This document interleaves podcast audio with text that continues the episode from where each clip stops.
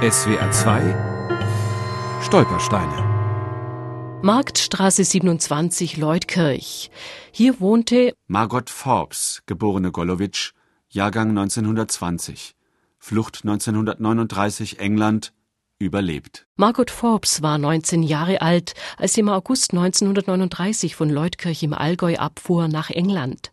Anders als die übrigen Mitglieder ihrer jüdischen Familie konnte sie rechtzeitig aus Nazi-Deutschland fliehen. Sie hatte in England Arbeit als Kindermädchen gefunden und sich so ein Visum besorgen können. Der erste Zug verließ den Bahnhof um halb sechs Uhr früh.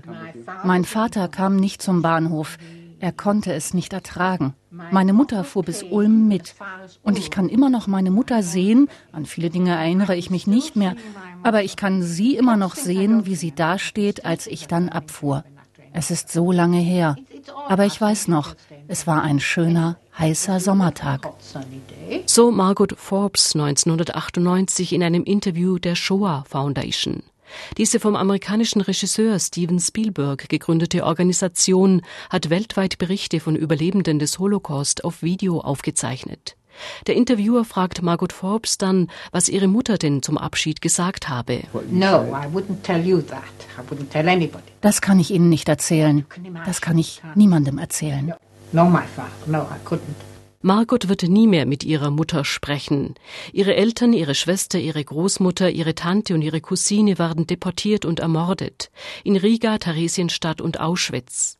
Ihr Onkel soll vor der Deportation Selbstmord begangen haben. Dieser Onkel Heiner Golowitsch hatte zusammen mit ihrem Vater Fritz in Leutkirch das größte Bekleidungsgeschäft im württembergischen Allgäu geführt. Auch auf Betreiben von Leutkircher Geschäftsleuten wurden die jüdischen Geschäftsinhaber 1939 enteignet. Margot und ihre Cousine Ilse sind die einzigen Überlebenden der Kaufmannsfamilie. Margot schlägt sich als Kindermädchen und Köchin in Oxford durch. 1941 wird ihr Sohn Peter geboren.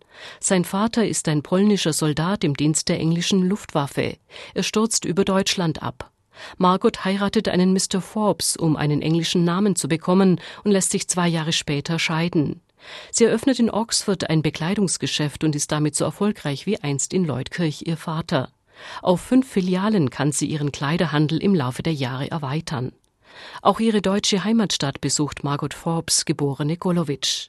Der Historiker Emil Hösch, er hat die Geschichte der Golowitschs recherchiert, hat sie ein paar Mal getroffen. Ja, sie war verbittert. Sie hat auch immer wieder erzählt, wie sie dann hier in Leutkirch durch die Straßen ging und manchmal Leuten begegnet ist, da hätte sie gern ausgespuckt.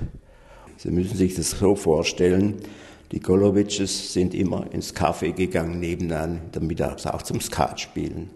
Und die Söhne dieses Cafés waren in der Pogromnacht dabei. Margot Forbes Sohn Peter hat sich inzwischen mit Leutkirch versöhnt. Und Margot Forbes hatte vor ihrem Tod im Jahr 2005 immerhin Sätze gesagt wie diese. Ich denke, wir sollten das nicht von Generation zu Generation weitertragen, weil junge Leute nicht schuld sind an dem, was ihre Eltern getan haben. Und ich habe auch eine starke Abneigung gegen dieses die Franzosen, die Engländer, die Araber, die Juden oder die Amerikaner. Das ist dumm. Manche Leute sind böse und manche Leute sind gut. In jedem Land. SWR 2 Stolpersteine. Auch im Internet unter swr2.de und als App für Smartphones.